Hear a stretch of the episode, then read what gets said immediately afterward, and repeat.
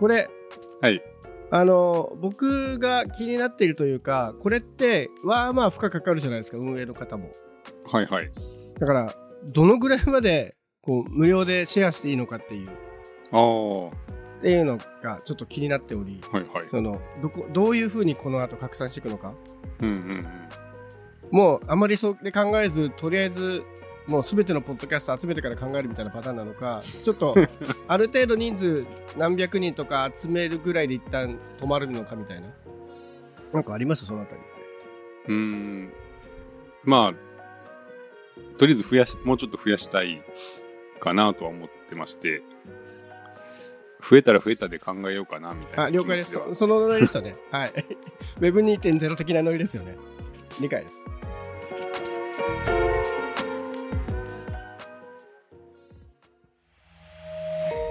メディアヌップ。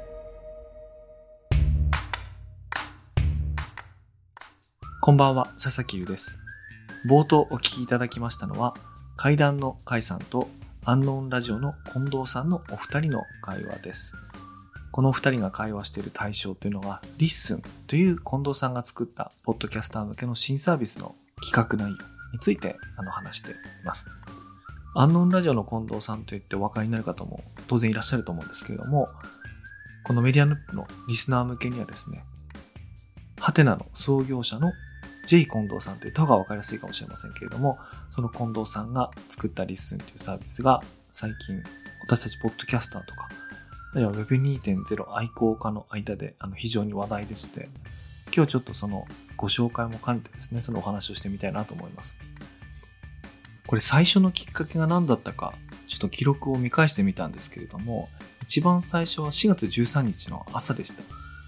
私の元にですね、近藤さんから連絡があって、ちょっと新しいサービスを作ったんで、試してみてもらえませんか？って連絡が来たんですね。で、はい、喜んでってやって。で、それがあの、ポッドキャストを登録すると、あの、全部書き起こしされるっていう風なサービスだったんですね。で、その部分でシェアをできる。で、これすごく便利だなと思ったんで、すぐあのメディアヌップのサーバーの中で、ポッドキャストやってる友達にメンションつけて、これぜひぜひ使ってみてください、みたいな風に展開をしたんですね。それが4月13日の8時55分のことです。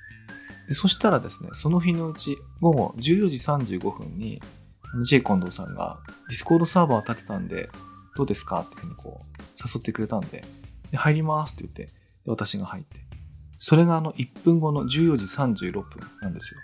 でそっからディスコードサーバーで会話が始まって、まあ自分もすごい、ポッドキャスターとしてこう、いろいろこう、試してみて、要望があったんで、あの、ああじゃないか、こうじゃないかとか、これ、こういう機能が欲しいですとか、いや、これもっとこういう方がいいですとかって、バーっと盛り上がったんですよね。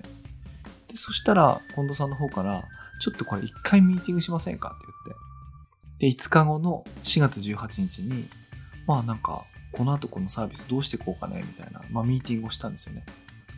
で、そうするうちに、こう、どんどんどんどん機能がアップデートされていって、それこそね、1日ごとじゃないんですよね。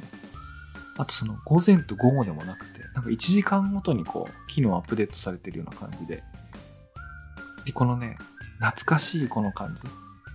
あの、ユーザーの要望を受けてどんどんアップデートされていく感じが僕も懐かしくてテンション上がっちゃって。で、そのまま2日後の4月20日木曜日っていうのがこうベータリリースということで、まあ、表にこうあの出すようになったんです。で、その時にせっかくこう盛り上がってるし、その開発ミーティングとか、そのユーザーの要望を集めるミーティングっていうのを定期的に開催したいねということになりまして、まあユーザーを集めてですね、こうリッスン会というあのミーティングを一回やってみようということでやったんです。それが先日4月26日のことでした。で、そのリッスン会に来てくれたのが階段の甲斐さんということです。それで、ジェイ・コンドさんと甲斐さんと私3人集まって、じゃあ、リッスンについて話しましょうってなった時に、パッと見たら、全員の画面にこう、ちゃんとしたマイクが映ってたんで、あ、ちょっと皆さん待ってくださいと。今日リッスン会始める前に、マイクちゃんとセッティングして録音しましょうと。で、その録音したやつを、ちょっと後でこの日どんな会議してたか、ちょっと記録しておきましょうよっていうふうにこうしたんですね。で、それを今日ちょっと編集して、実際その時にどんな会議が行われて、そこで話された内容が、もういかにすごいスピードでもうその後すぐ実装されちゃったかみたいなやつを、まあ、お楽しみいただければなと、あの、思ってます。あ、お楽しみって言ってもね、これ、限りなくこう、内輪受けかもしれませんが、あの、まあ、いっか。あの、まあ、いっかと思って、こんな時があってもいいかな。ちなみになんでこんなね、みんな浮かれてるかっていうとね、この、どんどんどんどんこう、ウェブサービスがアップデートされていく、この Web2.0 感みたいなものみんな楽しんでるんですよね。これがね、22日には、なるみさんが自分のノートで記事にして、26日にはゆかたんが IT メディアでリッスンのことを記事にして、そして今日27日には、クシーさんがホットテックでこのリッスンを話題にして、この顔ぶれ、この紹介の仕方、もうなんか、これは一体今2000何年なんだと思うようなね、感じ。で、しかもそれがあの、果てぶれ伸びてるっていうね。これ実にいいじゃないですか。いや、実にいいっていうかあの、もうね、古い話なんで、こういう状況が初めてって人もいらっしゃると思うんですけど、僕にとってはすごい懐かしくて、まあこの、懐かしい気分のまま今日、ちょっとね、ご紹介のポッドキャストを撮った方がいいかなと思って、あの、やってみます。はい。まあね、人の会に聞いても面白くないかもしれないんですけど、ちょっとこれは、なんか今日の2023年4月27日の記録としてやってみたいと思います。では、どうぞ。もっといろいろ通知とか送ってもいいんですかね？通知はな何？フォロワーが増えました。ああ、嬉しい。あ、フォローされたはすげえ嬉しいと思いますけど。新着エピソードがうんつ。きましたよとか。確かに、それは、フォローされたは分かりやすく嬉しいですよね。まあ確かに、確かに全然わ分かんないですよね。自分。そう。あとね、フォローしてくれてるポッドキャストが見えたらすげえ嬉しいな。ああ、フォロワーが見えたら嬉しい。うん。それって見せても大丈夫？ポッドキャストはもう公開サービスだからいいんじゃないですかね。SNS じゃないから。うん。うん。うん。そもそも全部丸出しじゃないですか。声から何から。そうですね。うんフォロワーも全部見えてる。うん。確かにね、Spotify とかそういうのがないからね。そうそうただ単に本当に。いや、全然なんか反応わかんないですよね。そうそうも全く分かんないです。うん全く分かんないですね。誰が聞いてんのかもわからんし。うん。い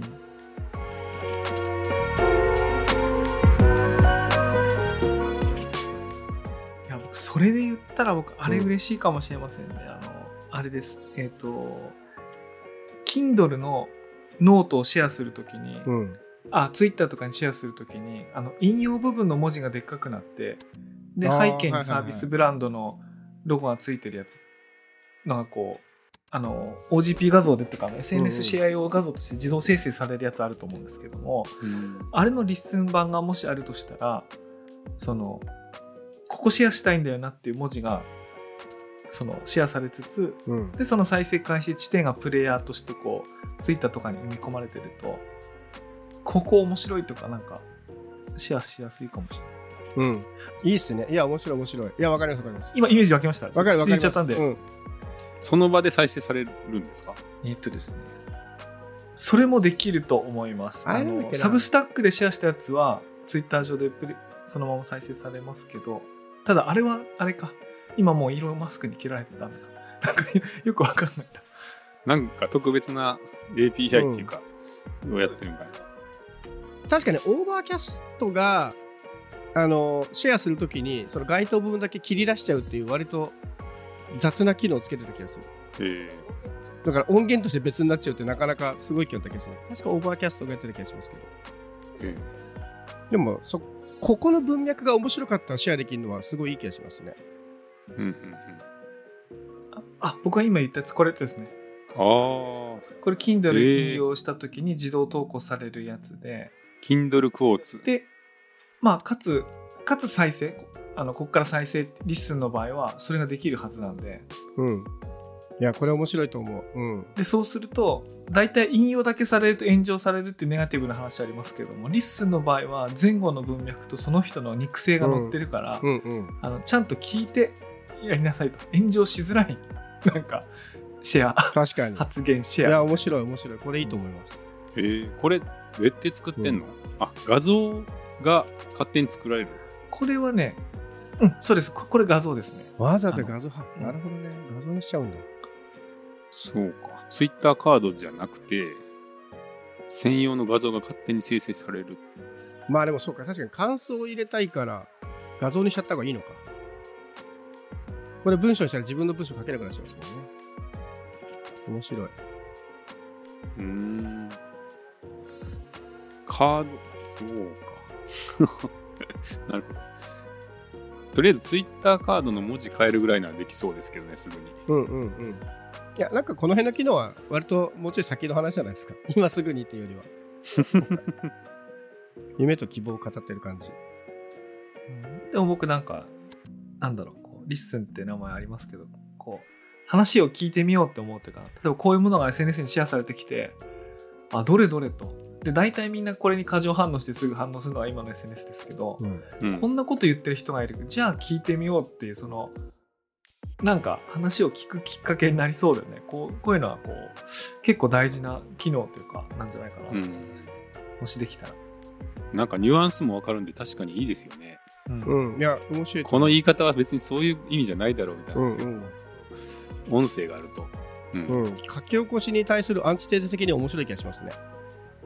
うん。笑いながら言ってるのか、うんなんだろうか、うんね、ニュアンスで全然違いますからね。うん。まあ大体しかも今のポッドキャストだとこうシェアされて聞きに行って再生開始地点まで自分で探さないといけないんで大変ですけど、うんうんうんリッスンだったら Web のブラウザそのまんまでもうパッていうのはすごいいいですよね。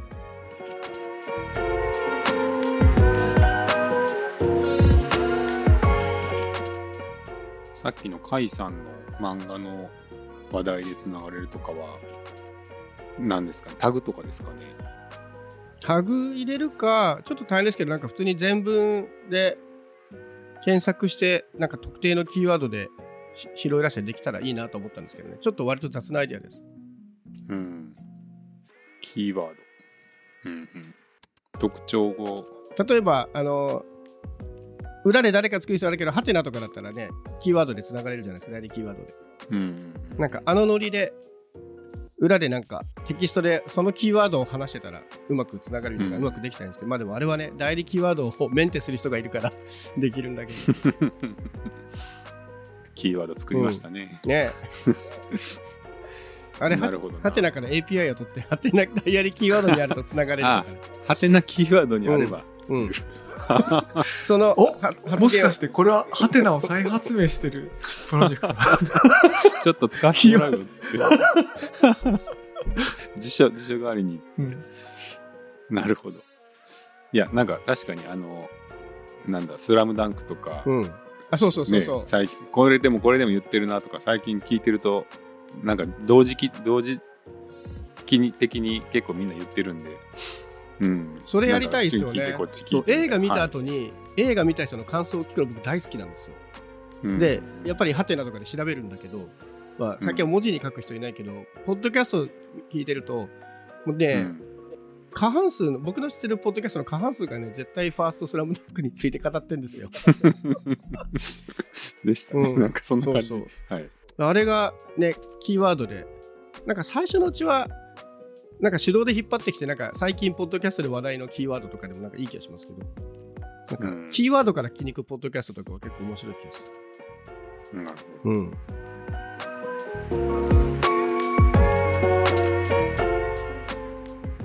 もうじゃあちょっと夢語ってぜひ。あのこれあのミディアムのデイリーダイジェストっていうニュースレターで毎日来るうん。ダイジェストなんですけどこれ僕すごい見てて、えー、とこれ全員にカスタマイズっていうかパーソナライズされてあの、えー。送られてくるんですけど、あんまりそんな難しいことしてなくて自分がフォローしてるあの著者の中とエディット Who You フォローあのフォローしてるやつとあとそのハイライトだから話題になったやつみたいなものをこうあのミックスして20件とかかななんか送ってくれるんですけど、まあ、うん。もしこれをリッスンでやるとしたら、あの昨日そ再生数がすごく多かった箇所。うんうん。昨日この番組更新されましただったらトップページ見れば分かるんでうん。ここすごい再生回数多かったですとかあるいは自分がフォローしてるものの中でなんか再生数多かったやつとかなんかこう、まあ、プッシュ通知ですよね。どれぐらいプッシュとか送っていいかなみたいなやつだと思うんですけどなんかメールは私がよく読むんであれですけど結構バカにならないかなみたいなことうんメールって結構みんな読みますかね？読んでるんか僕は最近読みますね。逆に。うん。なああ。いや、僕も読むんですけど。うん。うんすごい、僕はすごい読みます。さつきさんもそうだけどでもほら、やっぱり昔のメルマガはとりあえず数出しゃいいみたいな感じだけど、今ニュースレターでちゃんと届く人に届けるみたいなところがちょっと文脈変わってきてるんで、うん。今メールは改めていい気がしますけどね。うん。うん。実際サブスタックもね、その文脈で結構人気出てるっぽいし。へえ。まあ、ちゃんと、もう、パーソナライズされていて読みたいものが届けばっていう。うんまあ、しかもそのパーソナライズもなんか TikTok とかスマートニュースでやってるような複雑なことしてなくてあのちゃんとフォローしてるとか話題になってるっていうすごく分かりやすいシグナルでやってるので、なんかユーザー行動のシグナルとかめめんどくさいことしてないから、うん。うんでもねぴったりハマるっていうかあのうん。ですよねなんかうんフォローっていうはっきりとしたシグナル使ってるんでうん。もしかしたらあれですね、例えば、ザ・ファースト・スラムダンクについて語ったポッドキャストがあったら教えてほしいとかね。ああ、それは。俺、確かにそれ自分で検索してますもんね。僕、ダンジョンズドラゴンズに関するポッドキャストは、あの、3日に1回ぐらい検索して聞いてますけど。へえ。でも結構多くの人がわざわざノート欄にそういうの書かないんですよね。なんか、うん。映画見てきましたぐらいで、中を聞いてみたら映画のタイトル出てくる、うん結構あるから。その辺も。まあでも、うんこのニュースレターあるといいなと思ったのは、ポッドキャストを配信していない人も、うんうん例えば記者、編集者とか、なんかリサーチしてる人も、まあなんか話題になってるポッドキャストを引っ掛けるために、あのこれだけは購読しとこうかみたいなことが発生しうるんじゃないかと思って。で、そうすると聞かれる方も、聞かれるのが増えるんだったら嬉しいかな。うん、結構、デイリーダイジェストは結構バカにならないかな。うん、面白いと思う。まあ、ポッドキャストだったらウィークリーでもいいのかな、今だと。そうですね、ウィークリーぐらいでちょうどいいかもしれないですね。うん。すごい、夢しかない。